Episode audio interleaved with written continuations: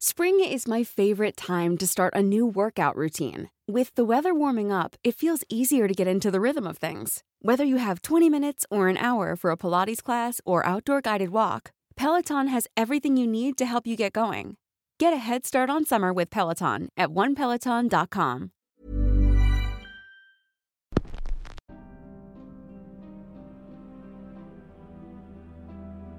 La luna brilla de manera espectacular. Ni siquiera esas nubes oscuras la opacan. Salgan a verla, recárguense de energía. Lunas así no vemos todos los días. Pero ojo, si eres licántropo, mejor quédate adentro y acompáñanos a escuchar la historia de hoy. No queremos que un repentino cambio de humor termine por azotar a todo el vecindario. Ya es miércoles en Radio Macabra, y como cada miércoles, me toca acompañarlos en sus noches y sus madrugadas. La historia de hoy tiene mucho que ver con el cielo, ese bello manto estelar que nos hace recordar nuestra ínfima existencia. ¿Hay vida más allá de la Tierra? ¿Somos nosotros los únicos seres capaces de vivir y de evolucionar? Yo no lo sé, pero sí sé una cosa. Alguien nos observa, ya sea desde el cielo o aquí mismo en la Tierra. Nunca estamos solos, aunque a veces nos dé esa impresión. La historia de hoy se titula No estaba solo y va por cortesía de Benjamín quien vaya que tiene muchas cosas para contar. Recuerda, estás en Radio Macabra, tu programa favorito de la noche. Comenzamos.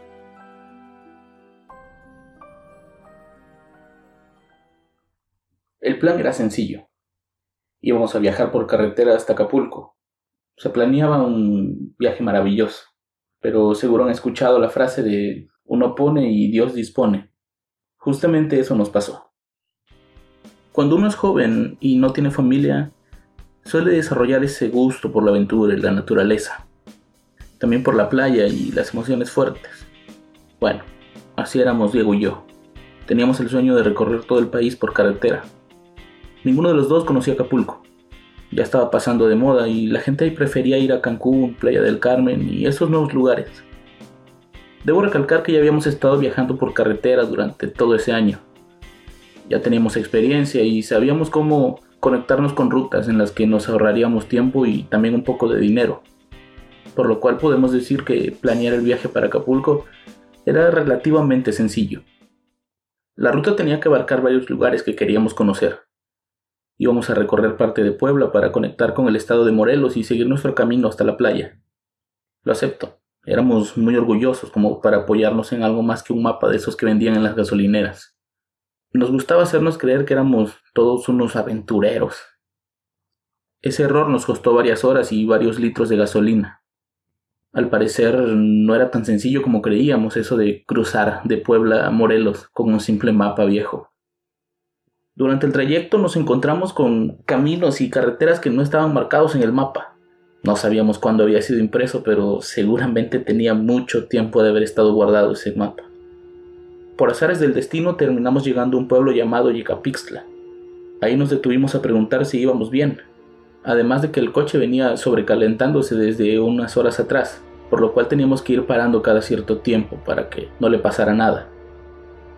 Un hombre nos dijo ahí que íbamos en la ruta correcta, pero que llegando a Cotla volviéramos a preguntar por el camino. Para muchos salir de ahí era un poco confuso. Eran casi las 6 de la tarde. Teníamos dos opciones, buscar dónde dormir y dejar descansar el coche o seguir hasta Acapulco y llegar hasta allá. Tomamos la primera. Era crucial que revisaran el auto para poder irnos con mayor seguridad. No sé cómo, pero llegamos a Huastepec. Si revisan un mapa es más fácil llegar a Cuautla, pero nosotros por más que seguimos las instrucciones, terminamos llegando a ese lugar. Huastepec es conocido por sus parques acuáticos. Eso lo hace un pueblo más habitado y grande que los demás. Ahí buscamos un mecánico para que le diera una checada al coche, pero a la hora nos dijo que no iba a estar, que tenía mucho trabajo, que mejor buscáramos otro lado. Un poco preocupados por el estado del coche y también porque ya comenzaba a oscurecer, decidimos arriesgarnos y llegar hasta Tepoztlán. Todos hemos escuchado algo sobre ese lugar. Es un pueblo mágico, pero no solo por su denominación, sino por su mismo entorno.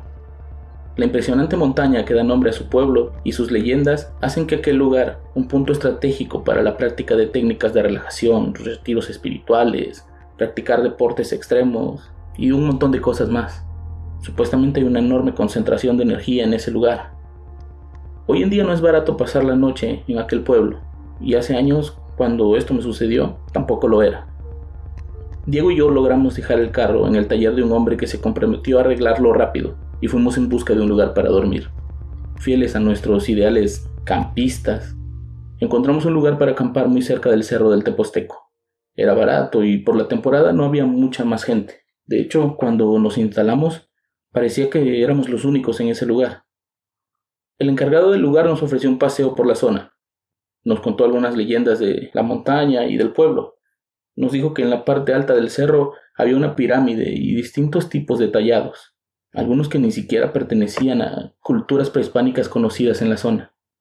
De verdad que todo lo que se hablaba del pueblo y aquella montaña nos parecía espectacular. Estuvimos a nada de cambiar los planes y quedarnos un par de días más ahí para explorar la zona. Pero siempre cuando algo parece ser muy bueno, termina teniendo algo oculto. Nos preparábamos para dormir, las estrellas en el cielo brillaban de manera espectacular. El clima era agradable en esa época del año y puedo asegurar que lo es durante casi todo el año. Diego tomaba fotos del cielo. Siempre fue más diestro para las artes que yo. Estaba ajustando los parámetros de su cámara cuando algo sucedió. Benja, acabo de ver pasar algo en la cámara. ¿Algo como qué? Le pregunté. Como un ovni, güey. No, no mames. ¿Tú también te creíste los cuentos del guía? No, ven, enfoca la cámara hacia el cerro y quédate viendo un rato. Te juro que vas a lograr ver algo. Hice lo que mi amigo me pidió. El lente de su cámara permite un muy buen acercamiento a las cosas. Estuve varios minutos intentando ver algo, pero no pasaba nada. Diego, en cambio, no dejaba de ver luces en movimiento de un lado a otro. Te juro que hay al menos tres luces diferentes moviéndose, me decía. Yo era más escéptico, por lo tanto me aburrí de estar esperando. Regresé a preparar todo y encender un cigarro.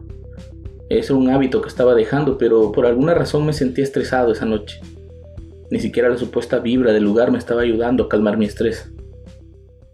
Casi a la una de la madrugada cerré mi tienda de dormir y me acosté. Diego se quedó tomando fotos, pero más que nada parecía estar obsesionado con aquellas luces. Aquella noche tuve una pesadilla obviamente relacionada con lo que nos habían contado horas antes, y con las benditas luces en el cielo de las que Diego me hablaba. En ese sueño, una nave espacial bajaba del cerro y se posaba encima de nosotros. De su interior bajaba un ser extraterrestre, como los que nos enseñan en las películas. El pequeño hombrecillo me llevaba al interior de la nave y comenzaban a estudiarme. Me acostaban en una plancha de metal terriblemente fría. Me abrían sin necesidad de cortarme, Únicamente lo hacían con una luz que salía de la punta de sus dedos. A pesar de que no tenían cara, podía escuchar lo que decían. No entendía por qué, obviamente hablaban otro idioma, pero me daba cuenta que se comunicaban entre ellos. A mi alrededor había cuatro. Me separaron los brazos y se los probaron en sus propios cuerpos. Lo mismo hacían con mis pies. Les juro que esa pesadilla era horrible, tanto así que desperté con el corazón completamente acelerado. Salí de la casa de campaña para respirar un poco de aire fresco. Eran casi las 3 de la mañana y vi que la tienda de Diego estaba abierta. Me acerqué y vi que no estaba. Tampoco estaba su cámara, pero sí estaba su mochila y sus zapatos. Debió haber ido al baño, pensé de inmediato. Quise esperarlo a que regresara, pero el sueño me venció. Volví a despertar pocos minutos después por culpa de una muy potente luz blanca. Al abrir los ojos noté que estaba dentro de mi casa de campaña. No tenía idea de cómo había llegado ahí, me imaginé que Diego me había ayudado o algo así. Me volví a asomar y vi que esta vez la casa de campaña de Diego estaba cerrada. Ya regresó, pensé. De pronto una luz se encendió dentro de su casa de campaña. El color naranja de la tienda hacía que la luz se viera del mismo color. Me quedé en silencio y pude ver una silueta. La persona en su interior se movía mucho. Era muy delgado para ser mi amigo. Aún así esperé a ver qué hacía. Diego comenzó a revisar todo en su interior. Me daba cuenta por su sombra. Estaba seguro de que algo buscaba. Salí de nuevo a cuenta para ayudarlo, pero al percatarse de mi presencia, la luz se apagó. ¿Todo bien? le pregunté. Sí, fue su contestación de manera fría y casi mecánica. I'm Sandra, and I'm just the professional your small business was looking for. But you didn't hire me because you didn't use LinkedIn jobs. LinkedIn has professionals you can't find anywhere else, including those who aren't actively looking for a new job but might be open to the perfect role, like me.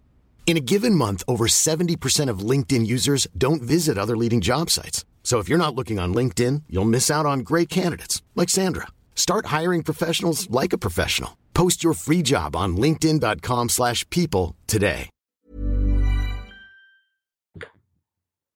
¿Qué buscas? No me dejas dormir. Nada, vuelve a la cama. Volvió a contestar de esa forma extraña. Déjame ayudarte, total, ya no puedo dormir. Tu plática sobre ovnis me provocó pesadillas. Diego se hizo el dormido y no contestó. Debo aclarar que sí era la voz de mi amigo, pero en un tono extraño. Por eso es que no pensé en ningún momento que alguien estuviera robando. Regresé a dormir y en ese momento me cayeron las fichas. Los zapatos de Diego estaban en el mismo lugar donde los vi cuando desperté, a causa de la pesadilla. Además me dijo, vuelve a la cama. ¿Cuál cama? Estamos durmiendo prácticamente en el suelo. Él no solía decir ese tipo de cosas. ¿Crees que mañana quede la camioneta? Le grité desde mi tienda de campaña. De su respuesta dependería mi reacción. No te preocupes, el coche no tiene nada, me contestó. Seguía hablando extraño, pero al menos me daba la tranquilidad de que hablaba con él. Deberíamos subir mañana al cerro para tomar fotos y en lo que arreglan el coche. Así podrás ver tus famosos ovnis más de cerca. Se hizo un largo silencio hasta que respondió. Está bien, pero después nos vamos y nos regresamos. Diego nunca fue de tener miedo a esas cosas. Todo lo que tenía que ver con fantasmas, maldiciones, leyendas, ovnis, para él eran simples historias. Le fascinaba escuchar y leer sobre todo eso, pero sabía separar lo real de lo fantasioso. Ya casi amanecía, lo sé porque mi alarma me avisaba 15 minutos antes para poder estar atento del amanecer y tomar fotos. Yo tenía los ojos cerrados, pero no estaba dormido. Solo esperaba el momento de volver a levantarme. Estaba ansioso por algo, no sabía por qué. Ahí volví a ver esa luz. Esta vez no estaba soñando. La luz blanca iluminó esa zona del bosque. Vi salir a alguien de la casa de campaña de Diego y caminar hacia esa pared luminosa. Me cubrí la cara con la mochila y esperé a que la luz desapareciera. Cuando por fin lo hizo, salí corriendo hasta la cabaña del encargado. Mientras corría pude ver aquello de lo que tanto hablaba mi amigo, un par de luces que se movían por el cielo a velocidades inusitadas. Las dos luces se perdieron por la parte trasera de la montaña y no las volví a ver. Llegué casi sin aire y desperté al tipo. Le dije que alguien se había llevado a mi amigo, que no estaba en la casa de campaña y le conté lo de la luz. El tipo me dijo que todo iba a estar bien, que lo primero que teníamos que hacer era buscar a Diego. No debería estar muy lejos, solo han pasado unas pocas horas desde la última vez que lo vi. Cerca de las 6 de la mañana se dio aviso a la policía. Ellos llegaron casi a las 8 para escuchar mi versión. Un grupo de apoyo del lugar y otros voluntarios comenzaron la búsqueda, pero los locales no paraban de decir lo mismo.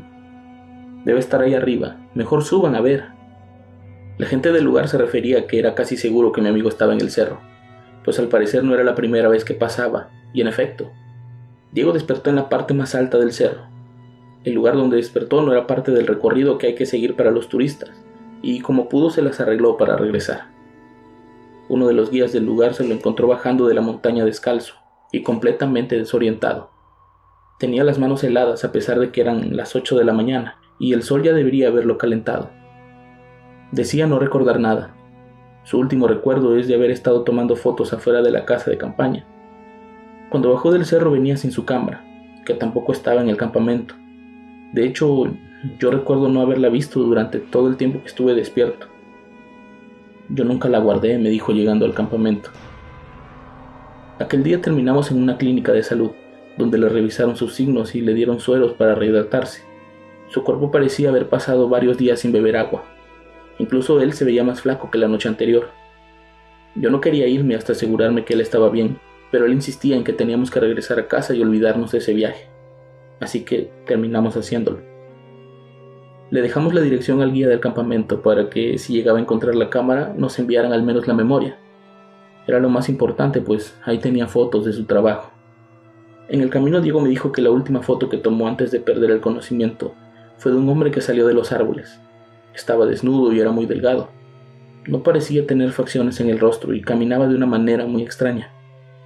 Al verlo, Diego se asustó y le tomó la fotografía, pero el flash de la cámara se activó y aquel hombre se dio cuenta y lo atacó. Mi amigo no recuerda más, solo que despertó en lo alto de ese cerro, sin marcas de haber caminado hasta allá. Su confesión me pareció muy extraña. Le dije que yo había intercambiado palabras con él. Tú estabas conmigo, Diego. Yo hablé anoche contigo. Te juro, yo no estaba solo. Le dije como tratándolo de convencer de que todo tenía una explicación coherente. Pero su respuesta me dejó petrificado. Así es, Benja. Lo peor de todo es que tú no estuviste solo durante todo ese tiempo. Quién sabe con quién estuviste hablando esa noche. Un mes después el hombre del campamento nos contactó para decirnos que había encontrado una cámara como la de mi amigo hecha totalmente pedazos. Logró salvar la memoria y me la había mandado por correo. Cuando la memoria llegó estaba totalmente vacía. No había una sola foto dentro. Sí era la de Diego. Él las marcaba con plumón y les ponía un número consecutivo. Justamente el número que tenía esa memoria era la que le faltaba a él. Hace ya varios años de ese evento. Diego y yo seguimos saliendo de viaje, pero ahora nos acompañan más personas. Hemos logrado recorrer el país en carretera, a pesar de las secuelas que le dejó aquel encuentro a mi amigo. Diego poco a poco ha ido perdiendo la memoria y tiene lagunas mentales que se acrecentan con el paso del tiempo. Yo tengo el mismo sueño recurrente, en el que soy secuestrado y examinado por seres de otro mundo.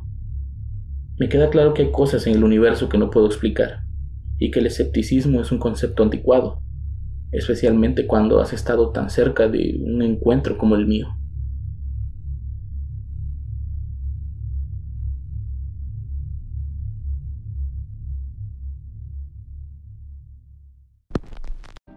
Esa fue la historia de hoy. Espero que les haya gustado tanto como a mí. Protéjanse y cuídense. Nunca sabemos de dónde puede venir la maldad. Para todos los invasores, les dejo un recordatorio. Nosotros somos muchos, y si nos unimos, podemos ser peligrosos. Esto fue Radio Macabra. Éxitos que te matarán de miedo. Buenas noches.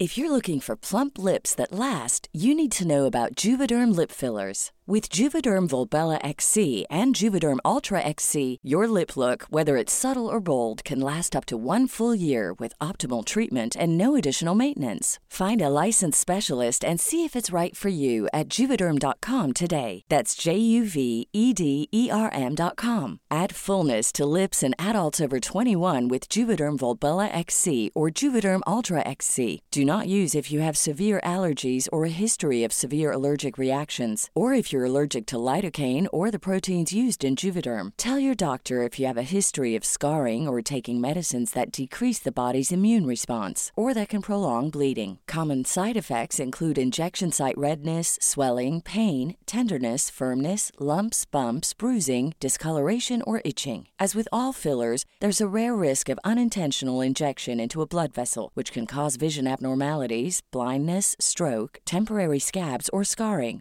For full important safety information, visit juvederm.com.